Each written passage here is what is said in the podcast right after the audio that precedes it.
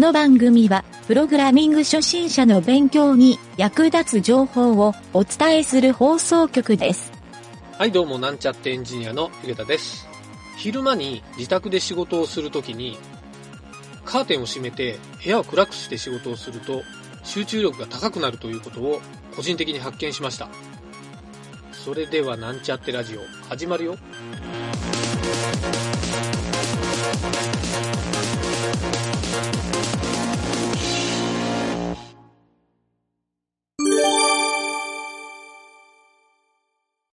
はい、それでは、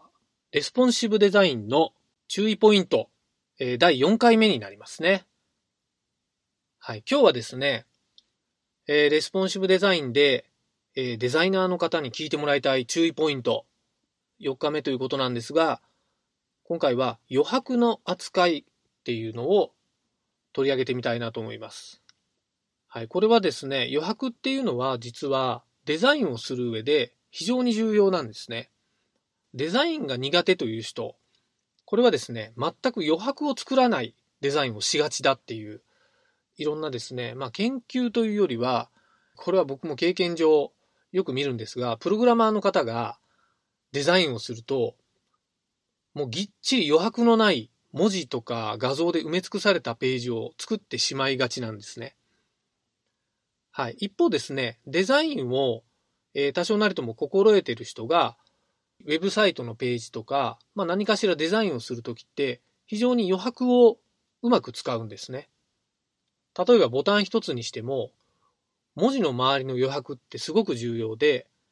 えーサイズを大きくすればいいっていうわけじゃなくて、まあ、文字を小さくして余白を取るやり方もあったり、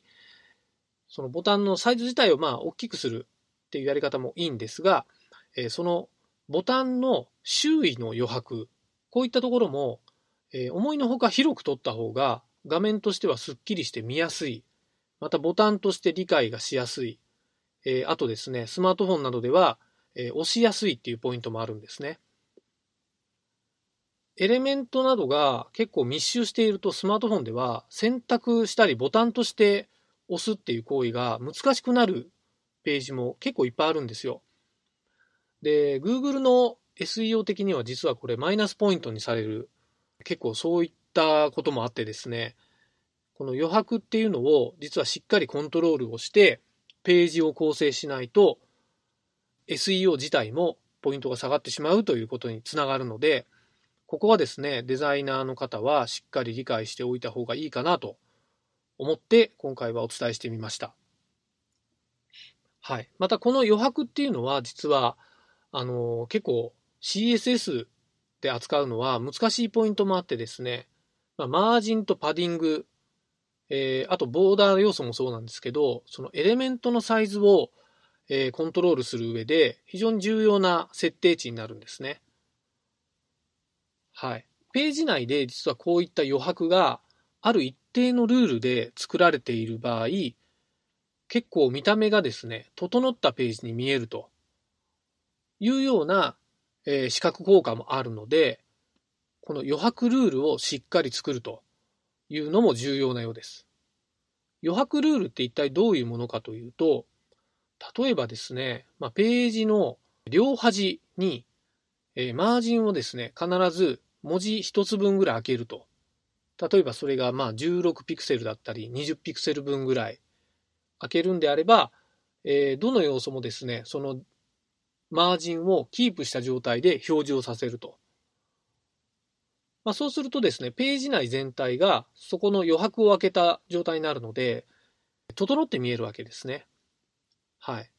あと文字の間隔とか要素の間隔、これもですね、一定ルールで、まあ一定値ですね。一定値でページ内は同じ値で扱うことで、えー見た目もですね、一定間隔に空いてるように見えるだけで、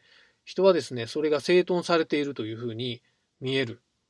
生き物なんですね。はい。これは結構面白いんですが、やっぱりですね、こういったデザインルールっていうのは心理学と非常に密接した関係があるので、そういったですね、視覚効果をいっぱい使うっていう中の一つが、この余白の扱い、余白ルールっていうことになります。はい。この余白ルールを無視して、えー、適当に間を空けたデザインをする場合ですね、やっぱりちょっと乱雑なページというか、散らかった印象が見た目としてですね、受け取れてしまうページになってしまうので、えー、こういうですね、配置も含めた余白ルール、これをですね、しっかり作るっていうことをお勧めしたいと思います。はい、今回はですね、この余白のルールを作ろうという話だったんですが、えー、これがですね、ちょっと参考になる人と、まあ、あまりならない人ももちろん中にはいるんですが、えー、ちょっと参考になっていただけると幸いですね。はい。えー、明日はですね、一応ちょっと、明日も続いて、えー、レスポンシブデザインのいろんなポイントをお伝えしていこうかなと思いますので、よろしければ聞いてください。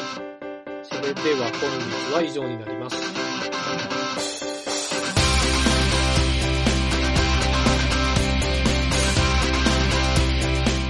番組ホームページは http コロンスラッシュスラッシュ mynt.work スラッシュラジオスラッシュ